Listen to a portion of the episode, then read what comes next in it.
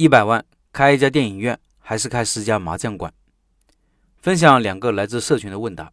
第一个问题，老板问老陈：“我朋友想在家乡镇上开一家影院，资金方面应该不是问题，就是不太了解里面有没有比较明显的坑。老陈有没有这方面的经验？”我说：“最大的问题就是顾客群体的问题，就是可能没有足够的看电影的人。去电影院看电影是城里人的生活，是达到一定生活水平。”达到一定文化程度后干的事情。我知道一个四万人的小镇上的电影院，基本从来没有生意，主要是接待中小学生观看爱国主义教育片。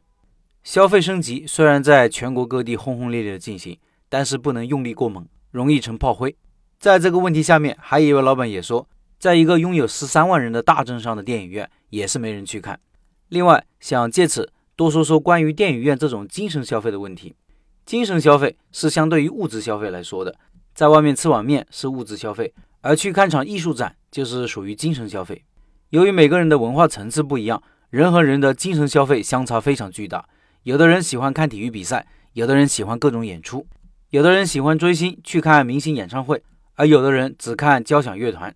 这种差异一定要注意，这是由人口文化素质决定的。在中国的小镇上搞交响乐团的表演，估计还需要几代人才能欣赏得了。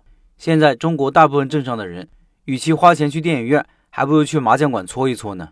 归根结底就一句话吧：中国大部分的镇上很少去电影院看电影的人。从投资的角度看，与其开个电影院，不如搞个麻将馆。当然，沿海地区的经济发达的镇上除外，比如东莞的一个镇，可能比内地的一个地级市还大。第二个问题，老板问陈哥你好，最近遇到一个想不通的问题，所以想听听你的看法。我做的是熟食生意。在一个四线城市比较高端的小区口开了一个小店，有两年多了，目前生意还算稳定。不过面积太小，不能加工，房租还傻贵，能展示的品类少，人流确实不小，算是黄金地段。最近想物色一个大一点的店，可以增加品类，扩大经营。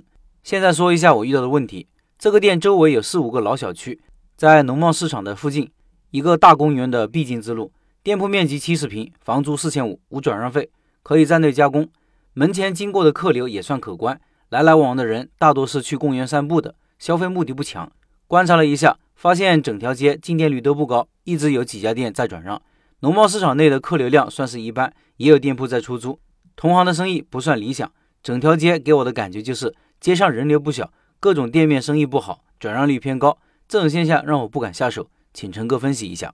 我说，这种情况我会主要分析三个因素：第一，是否有自己的目标顾客。如果有，理论上就有市场。第二，是否有自己产品的消费场景？不同的消费场景确实会影响需求和购买欲望。农贸市场附近，我印象中蛮多熟食店的。第三，同行生意一般，试着分析一下他们不好的原因，是产品不行、经营不善，还是其他原因？针对这些问题，你是否有应对办法？其中，我最看重第一点，只要有目标顾客，即使消费场景不是很对，商家也是可以加以调整和引导。变得跟消费场景一致，不过这需要比较高的能力。